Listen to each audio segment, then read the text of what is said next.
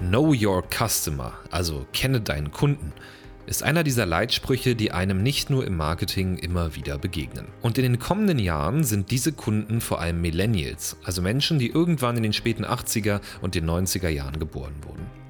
Mit Dina Brandt, Kommunikationsexpertin und selbsternanntem trotzigem Millennial, spreche ich darüber, was unsere Generation eigentlich ausmacht und was Unternehmen in der Kommunikation mit Millennials beachten sollten. Wer wissen will, was man als Unternehmen nun tun muss, um sich den Frust einer ganzen Generation aufzuladen, sollte heute bis zum Ende zuhören. Mein Name ist Marvin Hinze und ich führe euch durch diese Episode von The Digital Helpdesk.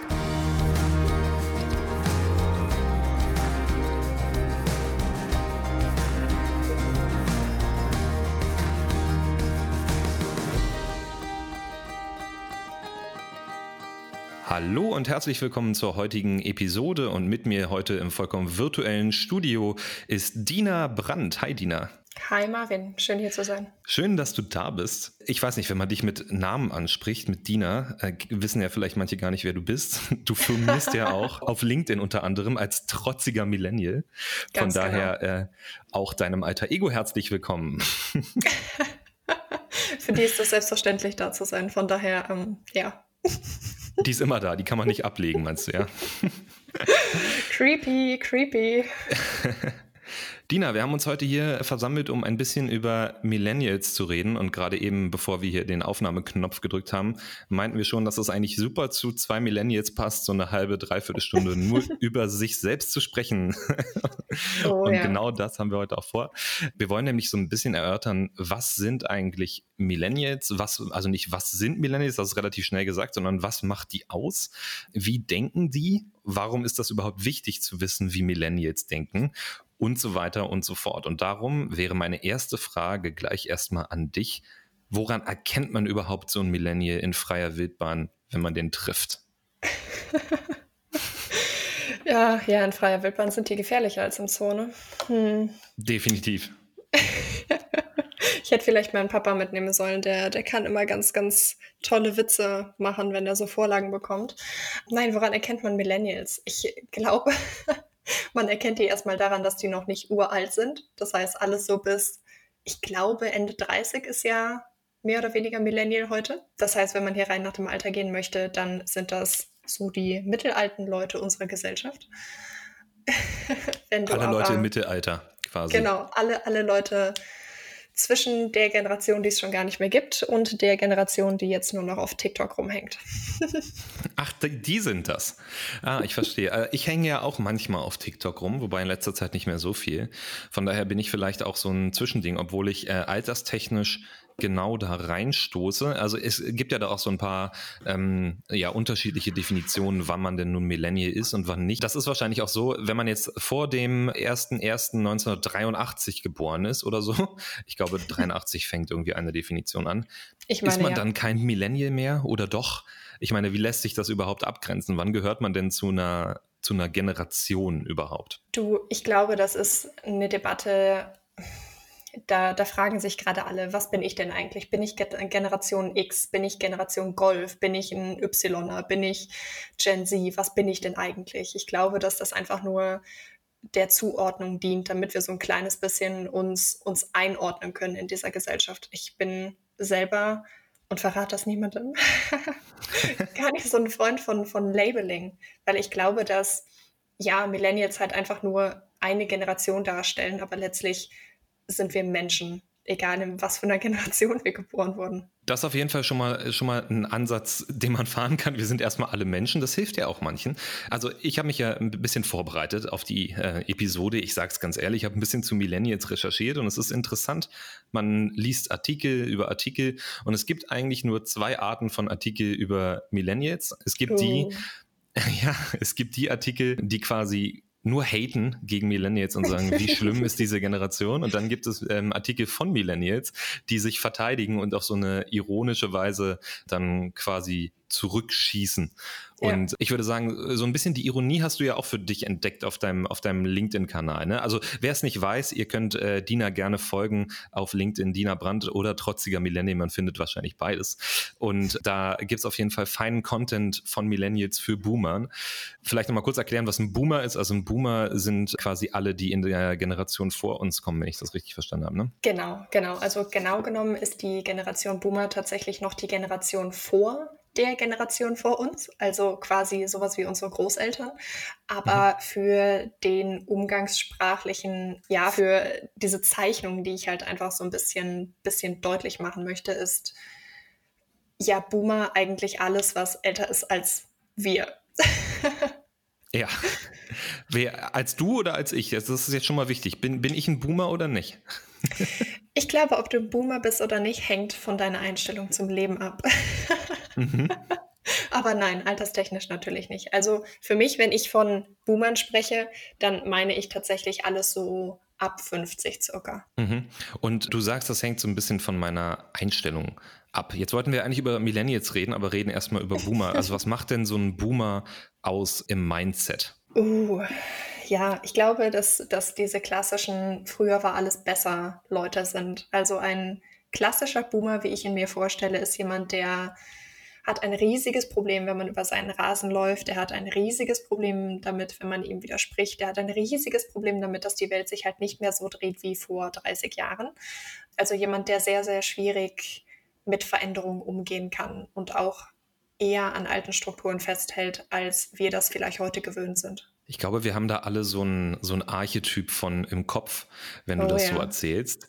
Ich habe aber auch gemerkt, also kommt auf den Rasen an, aber ich, also ich könnte jetzt nicht hundertprozentig ausschließen, dass nicht in mir irgendwo so ein kleines Stück Boomer schlummert. Ist das so? Naja, ich weiß nicht. Also ich, äh, so was du gesagt hast, ich verstehe das schon, dass, also ich als Millennial, ich bin natürlich total flexibel und anpassungsfähig und so weiter. Ich kann aber auch grundlegend den Gedanken verstehen, dass vielleicht manche Leute denken oder auch ich selber manchmal, früher war schon nicht alles schlecht, früher war auch ein bisschen was einfacher, wo alles noch nicht so weit digitalisiert war und so, den, den Gedanken kenne ich schon auch. Du, ganz ehrlich, ich sage immer, wenn mich da irgendwer drauf anspricht, ich werde später wahrscheinlich, sollte ich je Kinder haben, die peinlichste Mutter und die Boomer-Mutter par excellence. Also ich glaube, in uns allen steckt ein Boomer.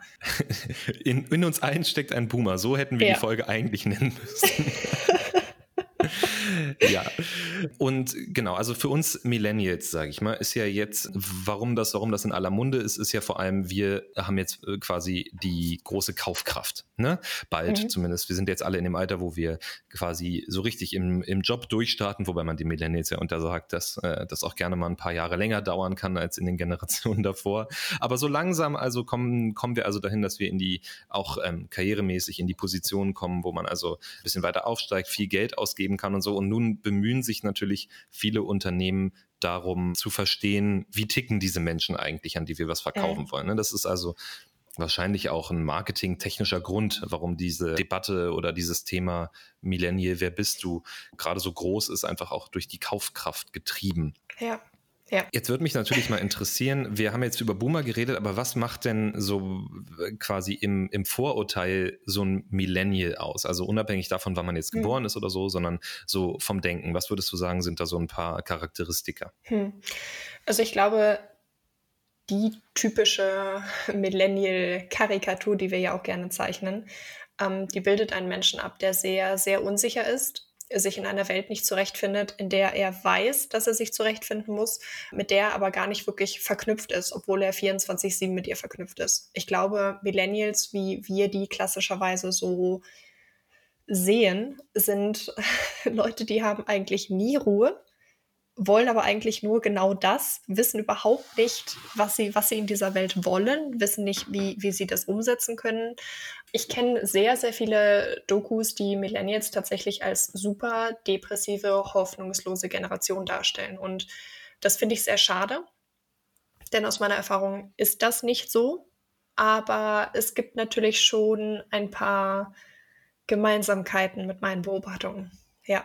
Das heißt, eher so ein, so ein äh, sage ich mal, melancholisches Bild vom Millennial wird da, wird da geprägt, unsicher, rastlos, ähm, faul, höre ich, hör ich auch öfter, ne? Faul, verwöhnt, ein bisschen unfähig, so in, so in die Richtung?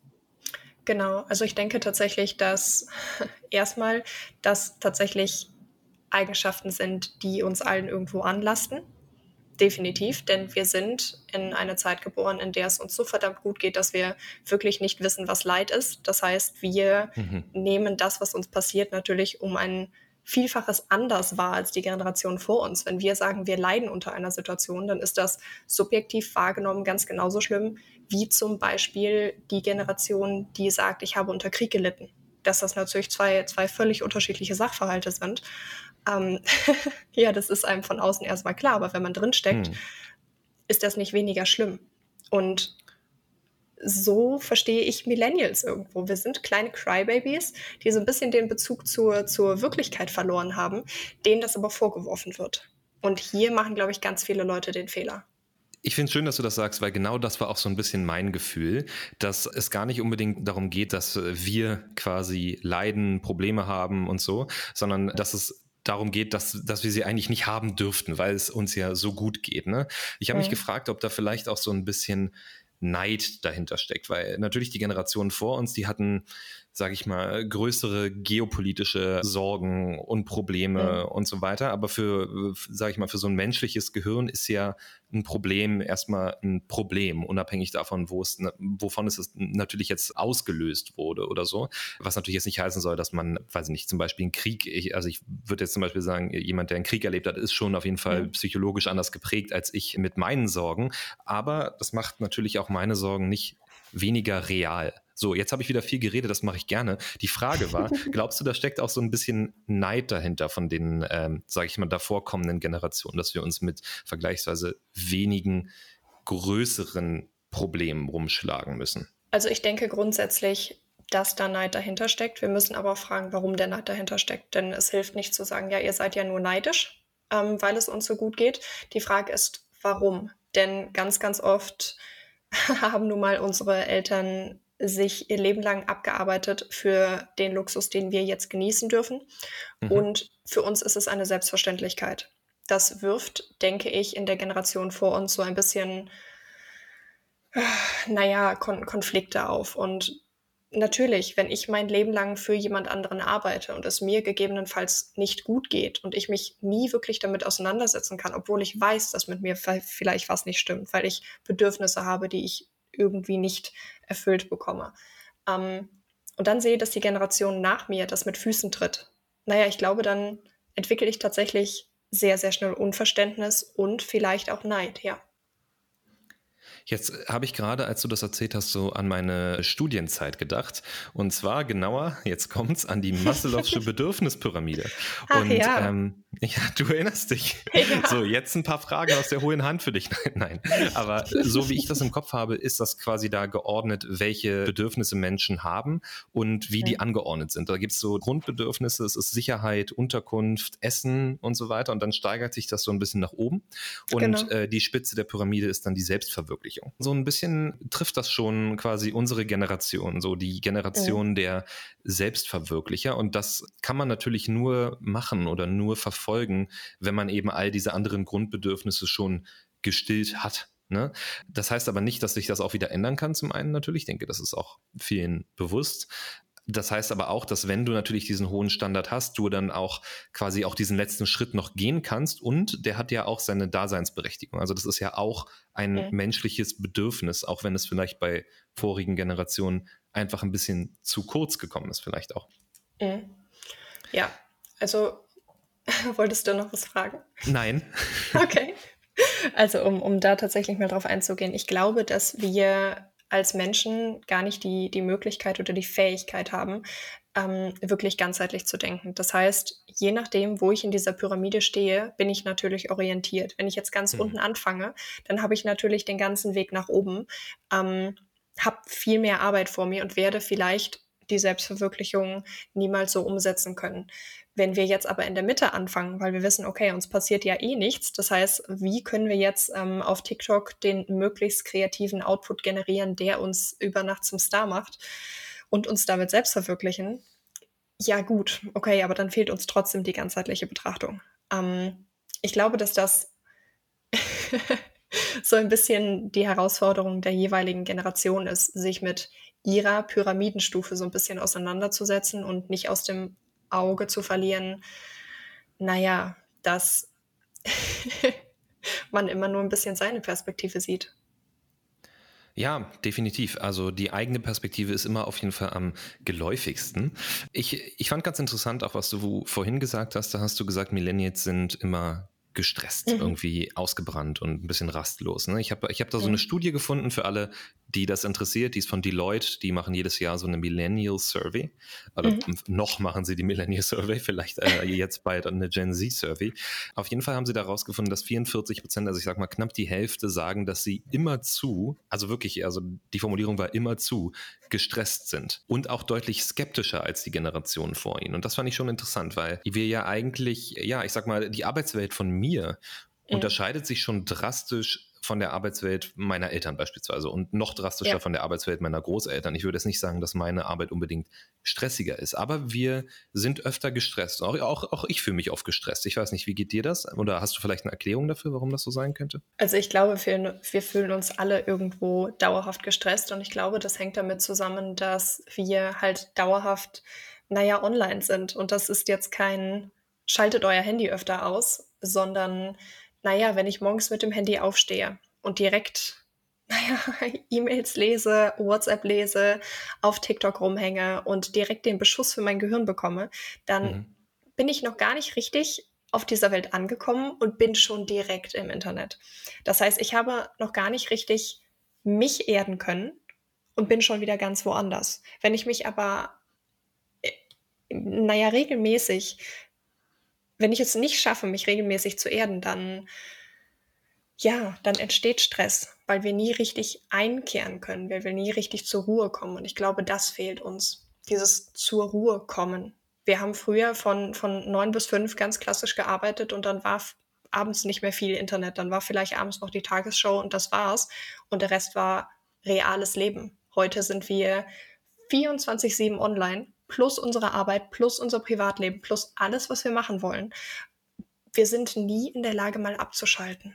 Interessant, dass du das so sagst, weil das habe ich auch das Gefühl. Tatsächlich ist es quasi das Letzte und das Erste, was ich mache, ist Internet morgens. Und das hat sich schon mm, massiv verändert. Man hat ja auch, also es gibt einem quasi das Gefühl, nicht Feierabend zu haben. Und das ist ja auch interessant oder auch, sage ich mal, bezeichnend, dass diese ganzen Themen wie Mindfulness und Meditation und ähm, Yoga zum Beispiel auch in unserer Generation einfach so extrem äh, wichtig geworden sind und dass sich jeder mhm. damit irgendwie beschäftigt. Ne? Also klar ist das auch irgendeine Form von Selbstverwirklichung, aber das ist auch quasi äh, durch die Nachfrage entstanden. Also die Nachfrage nach einfach diese Dreiviertelstunde Ruhe, die brauche ich einfach irgendwie, zumindest ein paar mhm. Mal die Woche.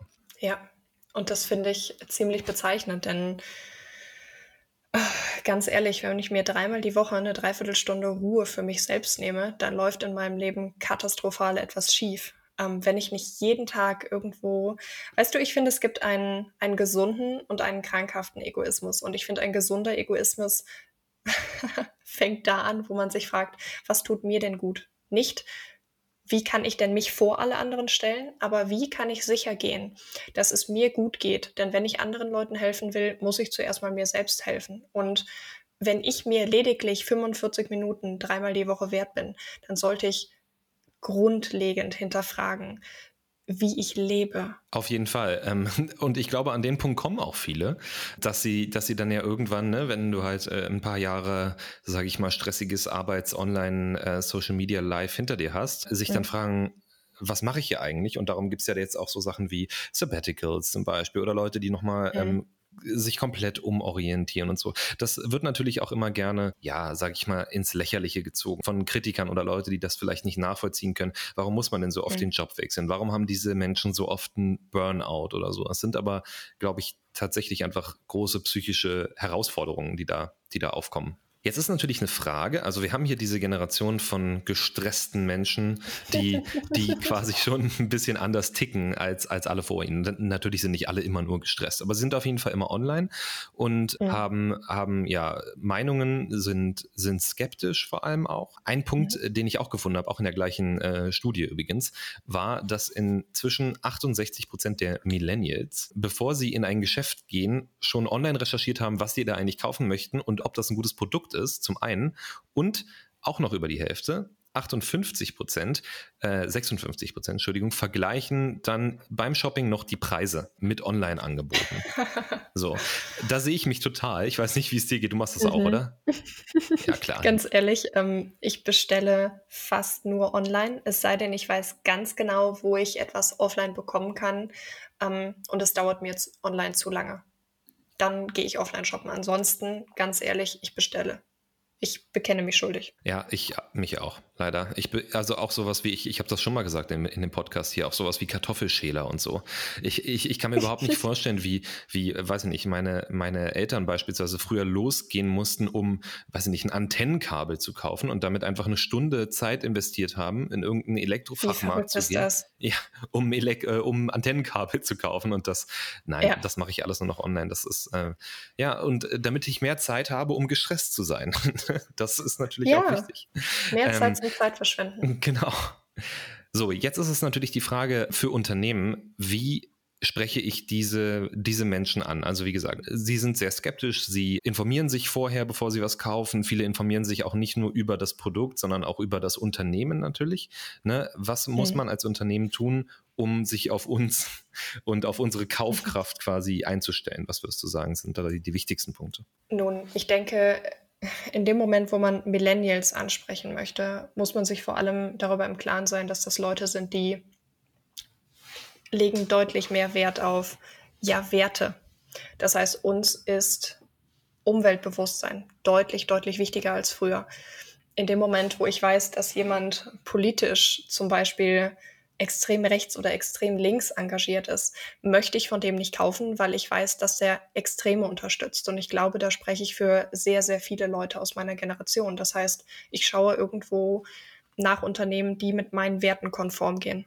Das kann das schönste Produkt sein, das kann die tollste Brand sein, wenn die bei mir ethisch keinen Stein im Brett haben, dann kaufe ich von denen nicht, weil ich mich mit denen nicht identifizieren kann. Das heißt, die Identifikation, die ich mir wünsche mit einem Unternehmen, ist viel, viel größer. Ich möchte viel, viel eher eine hohe Identifikation mit einem Unternehmen haben, bevor ich kaufe, als vielleicht meine Eltern, denen das vielleicht wichtiger war, was das denn genau für ein Produkt ist und was das kostet. Ich möchte das Produkt fühlen, ich möchte das Unternehmen fühlen, ich will wissen, wofür die stehen, bevor ich einfach nur irgendwas kaufe.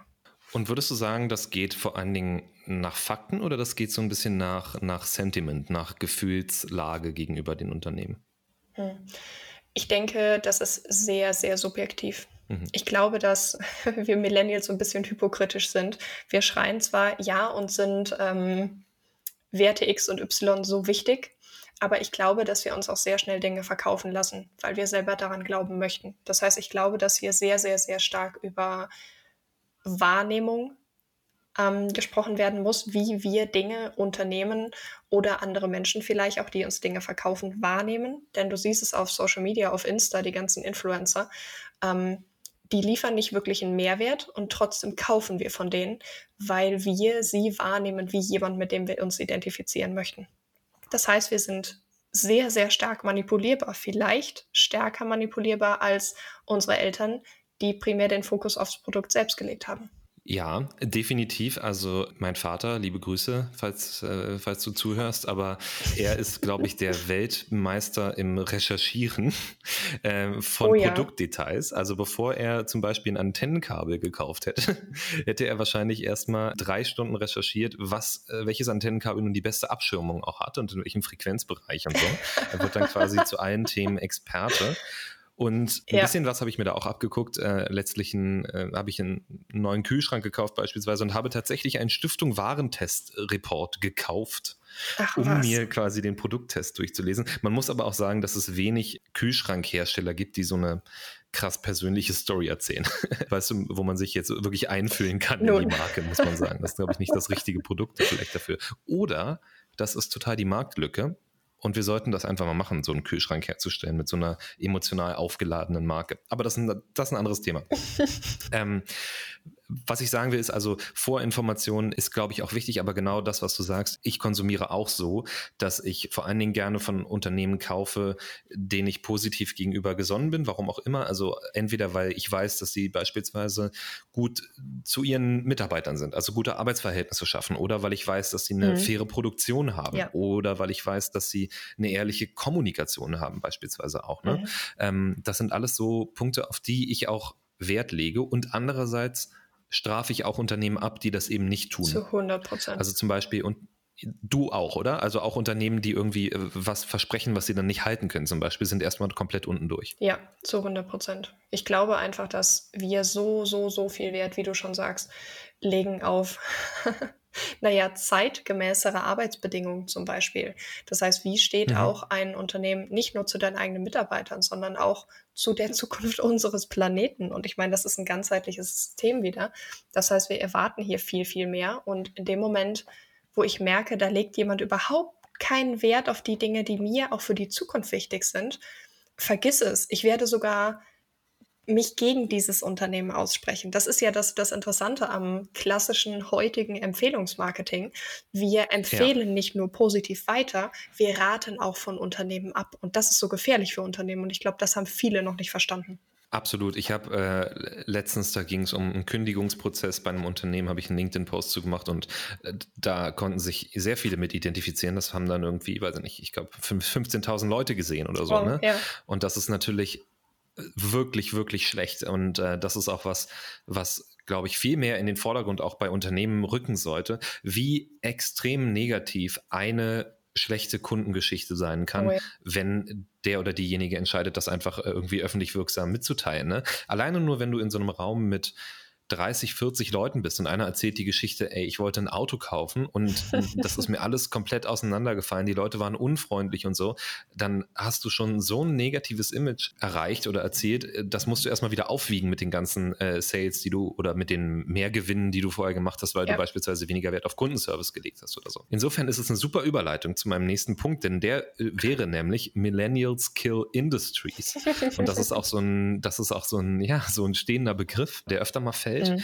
dass wir quasi als Generation so ganze Industriezweige oder ganze Branchen äh, jetzt nicht unbedingt umbringen, aber auf jeden Fall stark verändern. Also ich mhm. denke da an die Hotelbranche und beispielsweise Airbnb, mhm. Booking.com und so weiter. Ich denke an Taxiunternehmen, da wissen wir alle, Uber, äh, Uber ja. und Lyft und wie sie alle heißen. Bargeld beispielsweise mhm. oder auch einfach nur Hosen. Ja, ich weiß nicht, wann du das letzte Mal eine, eine Jeans getragen hast oder so, aber bei mir ist es jetzt schon wirklich ein bisschen her. Ich sag dir auch ehrlich, dass auch jetzt gerade ich eher in Jogginghose unterwegs bin, oft beim Arbeiten. Und das, ist, das sind einfach so Trends, so ganze Bereiche, die sich komplett verändern. Mhm. Wie würdest du sagen, ja, wie ist der Einfluss von Millennials auf diese Branchen oder warum verändert sich da so viel in bestimmten Branchen? Ganz ehrlich, wenn ich den Satz höre, Millennials kill Industry ähm, oder Industries, dann, dann muss ich den Kopf schütteln, denn das ist einfach super zentriert gedacht, wenn es um Industrie geht, aber super, super weltfern, wenn es wirklich um die Nachfrage geht. Denn letztlich beeinflusst die Nachfrage den Markt. Das heißt, wenn ein Markt da ist, für den es keine Nachfrage gibt, dann gibt es diesen Markt nicht mehr lange. Das ist, finde ich, eine total falsche Herangehensweise an die ganze Ge Geschichte, denn nur weil die letzten 20 Jahre Märkte bestanden haben, heißt das nicht, dass die auch die nächsten 20 Jahre bestehen und wir die gekillt haben. Nein, nein, wir schaffen Märkte. Und die, die da sich halt einfach nicht anpassen, die gibt es in 20 Jahren nicht mehr. Ganz einfach. Die erfüllen diese Nachfrage nicht. Das heißt, wir, ja, wir legen Wert auf andere Dinge, aber das ist genau wie mit dem Einzelhandel. Weißt du, der ganze Einzelhandel schreit, ja, äh, der Onlinehandel hat den Einzelhandel offline kaputt gemacht. Und ich denke mir, naja, Freunde, ihr habt lange genug Zeit gehabt, euch einen Online-Shop einzurichten. Natürlich sind wir faul, natürlich bestellen wir im Internet, aber wir sind die Generation, die am stärksten Brands supporten, mit denen wir uns identifizieren. Das heißt, hättet ihr uns vor fünf Jahren abgeholt, wären wir heute echt noch Fans. Das heißt quasi Industries kill Industries. They kill themselves, ja? well, maybe human. Humans ja. killing are killing industries, weil, naja, ich finde es immer sehr schwierig, von Unternehmen oder Industrie zu sprechen, denn letztlich wird das von Menschen gemacht. Menschen sitzen in Unternehmen und Menschen sind letztlich dafür verantwortlich, ob Unternehmen weiter bestehen oder nicht. Das ist schlicht und ergreifend menschliche Vermessenheit, die hier dazu führt, dass Unternehmen nicht weiter bestehen. Ja, und also das ist halt auch so ein witziger Satz, weil genauso könnte man Boomern ja vorwerfen, dass sie die Kutschenindustrie ruiniert haben oder die Kohleindustrie oder so. Äh, Willkommen in 2020. Genau, also ich meine, es wird, es wird immer Innovationen geben und es, es wird immer Märkte geben, die, die wegfallen und neue Märkte, die kommen und so. Man muss genau. aber schon sagen, dass, also mit unserer Generation, das ist ja nicht mal durch uns unbedingt, die Grundlagen für, sage ich mal, Social Media und Internet äh, haben wir ja nicht immer zu verschulden, sondern mhm. äh, die waren ja schon kam ja schon vor, vorher von Leuten von euch. Ja, genau. Das hat natürlich mit der Digitalisierung zu tun, ne? dass sich jetzt Unternehmen so stark ja. verändern und dass auch neue Unternehmen quasi ganze Branchen aufwühlen. Wie würdest du sagen, spielt denn da die Customer Experience mit rein? Weil beispielsweise bei jetzt, wenn wir mal auf Airbnb gucken oder wenn wir auf Uber gucken, das sind ja alles keine Services, mhm. die sich so wahnsinnig groß unterscheiden von dem, was vorher da war. Also nach wie vor wird man von jemandem von A nach B befördert, nach wie mhm. vor kann man ähm, eine Unterkunft mieten, wo man eben wohnt. Also der Unterschied ist einfach die, mhm. die Customer Experience und vielleicht auch die Individualität, die da ein bisschen mhm. größer geschrieben ist. Aber äh, ja, würdest du sagen, das ist so ein, so ein Knackpunkt für, um uns zu erreichen, Customer Experience? Zu 100 Prozent. Ich meine, wenn wir uns anschauen, Airbnb, was verkauft Airbnb, was Hotels nicht verkaufen? Naja, die Experience, wie du schon sagst, Uber. Uber schenkt dir nicht den Weg, Uber schenkt dir die Zeit. Auf ein Taxi wartest du ewig, ein Uber rufst du und der ist in drei Minuten da. Das heißt, Uber verkauft dir eigentlich wirklich Zeit. Und die Erfahrung, die du machst, während du die Zeit sparst. Während du kein Taxi nimmst. Das heißt, für uns ist eigentlich nur wichtig, mach es uns einfach, mach es uns so bequem wie möglich, mach es uns so fancy wie möglich. Wir wollen uns wohlfühlen, während wir das tun. Und das ist basically fast schon alles. Und das ist eine sehr pauschale Aussage, darüber bin ich mir bewusst, aber Customer Experience ist für uns etwas so viel Wichtigeres als für unsere Eltern. Wenn ich im Internet etwas kaufe und es gibt keine Suchleiste, dann benutze ich die Seite nicht weiter. Mhm. Ich kaufe da einfach nicht. Meine Mutter sagt, ach, ist ja schön, ich kann mir ja den ganzen Online-Shop angucken. Und ich sage, Mama, die Zeit habe ich gar nicht. Ich will mir den ganzen Online-Shop nicht angucken. Wenn die es nicht schaffen, mir eine Internetseite hinzustellen, die gut aussieht und funktional ist, dann, dann will ich es nicht. Und das beschreibt, glaube ich, unser Verständnis von ihr Buyers Experience ganz gut. Wir möchten etwas schnell, unkompliziert, wir möchten so wenig wie möglich darüber nachdenken und wir wollen uns sicher dabei fühlen. Definitiv. Ich äh, finde es interessant, dass du quasi sagst, es geht um die Zeit, die gespart wird. Ich habe auch gelesen, dass Millennials an sich sparsamer sind, mehr aufs Geld achten. Zeit ist ja bekanntlich Geld, man kann es so ein bisschen so ein bisschen gleichsetzen, also dass wir auch mehr darauf achten, wofür geben wir unsere Zeit aus und da sind wir jetzt schon wieder ein bisschen bei dem bei dem Antennenkabel. Mhm, ja, ganz das genau. sind einfach Sachen, für die möchte ich keine Zeit investieren sozusagen, auch fürs Schuhe kaufen oder fürs Hosen kaufen beispielsweise genau. sind einfach so Necessities, könnte man sagen, die einfach erledigt werden muss und je mhm. einfacher ein Unternehmen mir das macht, desto geneigter bin ich auch da, was zu kaufen. Und das hat nicht mal unbedingt was damit zu tun, dass es jetzt so ein komischer Grundsatz von mir ist, dass ich sage, ich kaufe nur bei Unternehmen, die es mir total einfach machen, sondern Ach, null, das ist null. einfach, das ist einfach die Auswahl auch, ne? Das muss man auch sagen. Wir haben einfach wirklich viel Auswahl und wir können uns quasi auch leisten, den besten Anbieter zu nehmen. Und das Internet mit ähm, Winner takes it all Prinzip, äh, sage ich mal, ist dann natürlich auch ein guter Ort, um das eben so zu tun. Das war vielleicht früher anders. Wenn du bei Karstadt standest, dann hattest du eben nicht so viel Auswahl zwischen verschiedenen Kartoffelschälern oder so. Ne? Dann hast du halt genau. den gekauft, der da gerade da war. Was nicht heißen muss, dass der schlechter war. Ähm, aber hat auf jeden Fall länger gedauert. das, das ja auf keinen Fall. Aber ich glaube tatsächlich, wie du schon sagst, dass wir, wir Millennials, ich sage das unglaublich mhm. ungern auf die Art, ähm, dass wir Millennials tatsächlich bedachter darauf sind, was uns Zeit kostet. Denn Ich kann mir bei N26 ist natürlich jetzt ein unschönes Beispiel, weil da ja so Medienrummel hm. drum gewesen ist. Aber ich kann mir bei N26 ohne Probleme innerhalb von zehn Minuten ein Konto eröffnen. Die gehen mir nicht auf den Sack, die rufen einmal an, es ist alles fein. Während ich bei einer anderen Bank, bei der ich bin, um jetzt nicht Negativwerbung zu machen, Ewigkeiten brauche. Ich kann mich nicht mal eben mit meinem, meinem, meinem dritten Mobile Device da anmelden. Es ist ein riesiges Problem. Alles funktioniert noch mit Papier. Jetzt haben sie endlich mal abgesehen davon, immer Kontoauszüge per Post zu schicken. Und ich denke mir, Leute, wir haben 2020. Warum kostet ihr mich Zeit? Ich entscheide selber, wie ich meine Zeit verschwende. Und ja, wir sind extrem viel und extrem gut darin, ähm, unsere Zeit zu verschwenden, in Anführungsstrichen. Aber wir wollen sie nicht verschwenden lassen. Wir wollen selber darüber bestimmen, wie wir unsere Zeit ähm, aufteilen und womit wir unsere Zeit verbringen. Und ich glaube, das ist ein sehr schönes, schönes Bild, das man vergleichen kann mit Millennial Mindset allgemein. Wir wollen selbst entscheiden. Aber du bist dann noch Kunde bei der Bank. Ich bin, ja, ich bin, ich bin dann noch Kunde, schlicht und ergreifend, ähm, weil ich denen vertraue. Mhm. Und das ist ein spannender Punkt. Ähm, Vertrauen geht für mich so weit, dass ich gegebenenfalls auch Unannehmlichkeiten dulde, die mir anderweitig nicht in den Kram passen, wenn ich weiß, ich bin bei denen gut aufgehoben versus ich habe eine User Experience, die ist, die ist fantastisch und es ist alles super fancy und es geht alles super schnell, aber mein Geld ist dann weg, weil irgendwer, was weiß ich, keine Ahnung, das hacken konnte. Super unrealistisches Szenario, aber mhm. Sicherheit ist mir trotzdem unglaublich wichtig. Was würdest du sagen, wie würdest du Vertrauen und Sicherheit für dich da definieren bei einem Unternehmen? Uh, das ist tatsächlich eine schwierige Frage. Ähm, denn ich meine, ich nutze TikTok. Offensichtlich ist mir Sicherheit nicht ganz so wichtig, auch Datenschutz mhm. nicht, könnte man jetzt argumentieren. Und auf der anderen Seite, naja, ich, ich sag mal so, Leute nutzen ohnehin täglich Google. Wie wichtig ist Leuten wirklich noch Datenschutz? Mal ernsthaft. Egal wie, wie wir das verkaufen, wie wir das nach außen darstellen, wir nutzen alle Internetanwendungen, die mit unseren Daten handeln.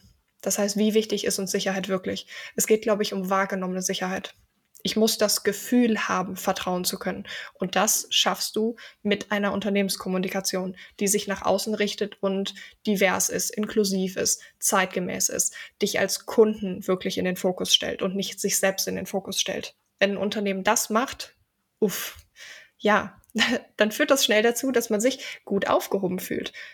Subjektiv wahrgenommen. Genau, die subjektive Wahrnehmung ist einfach, ist einfach ja, ein sehr großer Punkt. Ich meine, man muss da den richtigen Ton finden, aber im, im besten Fall geht es ja nicht darum, den Ton zu finden, sondern es geht ja darum, auch wirklich so zu sein als Unternehmen, ne? weil dann ähm, ist es natürlich genau wieder das, was, was wir vorhin besprochen haben.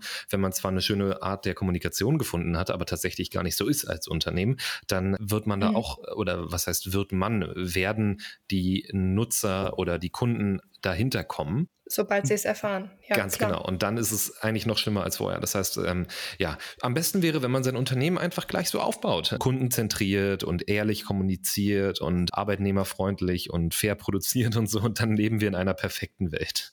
Aber. Ja, wie wäre es, wenn wir einfach mal ein Unternehmen menschlich aufbauen? Es klingt, es klingt wie ein No-Brainer. Und ja, ich weiß, es ist alles nicht so einfach, Dina. Ganz ehrlich, sei ein Mensch und sei menschlich und übernimm Verantwortung für dich und die Leute, die für dich arbeiten. Und du wirst feststellen, so schwierig ist das gar nicht. Jetzt genau, das wäre so das klassische Gegenargument. Na gut, aber das können wir jetzt nicht alles umsetzen, Dina, ne? das muss dir klar sein. Also äh, wir sind hier so ein großes Unternehmen, wir haben 400 Mitarbeiter, da können wir jetzt nicht einfach äh, dies und das machen. Wenn du jetzt bei so einem Unternehmen quasi in ja, in einer Sitzung sitzen würdest, wo Entscheidungen mhm. getroffen werden, die, die nach außen gehen. Und man will wirklich was tun am Unternehmen hat äh, oder ändern am Unternehmen, hat aber das Gefühl, mhm. dass es alles schwierig ist und schwergängig. Wo würdest mhm. du sagen, was würdest du denen raten, wo sollen sie ansetzen? Also ich glaube, der Ansatzpunkt ist erstmal die Perspektive, die man selbst dazu hat. Denn ich kann zwar sagen, ich möchte alles ändern und ich möchte ja auch, dass Millennials von uns kaufen und ich möchte ja so modern sein. Die Frage ist, sagst du, dass du das möchtest oder möchtest du es wirklich? Wie wichtig sind dir denn deine Werte? Wofür stehst du denn? Was ist denn dein Purpose? Ähm, wie, wie du schon sagtest, es ist ein Unterschied, ob ich das einfach nur nach außen kommuniziere oder ob ich wirklich dafür stehe. Wenn mir ein Unternehmen mit 400 Mitarbeitern sagt, ja, aber das ist ja alles gar nicht so umsetzbar und ich meine, wir sind ja auch 400 Mitarbeiter, dann frage ich, wie kann das sein, dass ihr 400 Mitarbeiter habt, wenn ihr euch eure, eure, eure Werte und eure Kern, über euren Kern nicht im Klaren seid? Wie kann das sein? Ganz ehrlich, dann bin ich so radikal und sage, ihr verdient diese 400 Mitarbeiter auch nicht. Das heißt, Prinzipien und die eigene Philosophie hierhinter ist maßgeblich dafür verantwortlich, ob ich es schaffe, hier auch wirklich diesen Wandel mitzugehen oder nicht. Also das wäre der erste Ansatzpunkt. Denkt über eure Philosophie nach, denkt über eure, über eure Mission nach als Unternehmen, über euren Purpose, wie du sagst. Ja, also sich da einmal Klarheit zu schaffen und zu gucken, wie kann ich einen wirklichen Mehrwert liefern. Ist natürlich schwierig. Ich denke, dass das sehr schnell zu sehr hm, einer sehr methodischen Herangehensweise wird. Denn wir haben ganz, ganz viele Workshops, die sich gerade mit sowas wie Purpose oder so auseinandersetzen. Und es ist alles so ein, ja, aber warum bin ich denn hier? Und jetzt schreibe ich mir einfach mal zehn Ziele auf und zehn Sachen, die mir wichtig sind. Nein, nein, nein. Ähm, die Leute, die in der Mitte stehen, die quasi allen anderen dienen, die Chefs, die Führungskräfte. Wofür stehen die denn? Denn du kannst von einem einfachen Angestellten nicht erwarten, dass der den krassen Purpose des Unternehmens lebt. Nein, das müssen die Leute machen, die in einem Unternehmen zentral wichtig sind. Um die würde ich mich kümmern. Und hier würde ich ansetzen und hinterfragen, warum seid ihr denn hier? Was ist denn für euch Ziel in eurer Arbeit? Ist das denn für euch wirklich ein Beruf, den ihr hier ausübt? Warum macht ihr das eigentlich?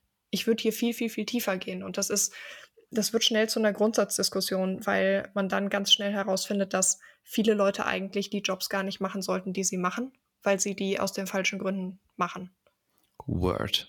Aber es wird schnell sehr, sehr philosophisch und sehr gesellschaftskritisch und es ist ein sehr deepes Thema, glaube ich. Aber ich meine, das zeichnet uns ja auch aus, als Millennials ein bisschen philosophisch und gesellschaftskritisch zu sein. Ähm, als letzte Frage noch vielleicht.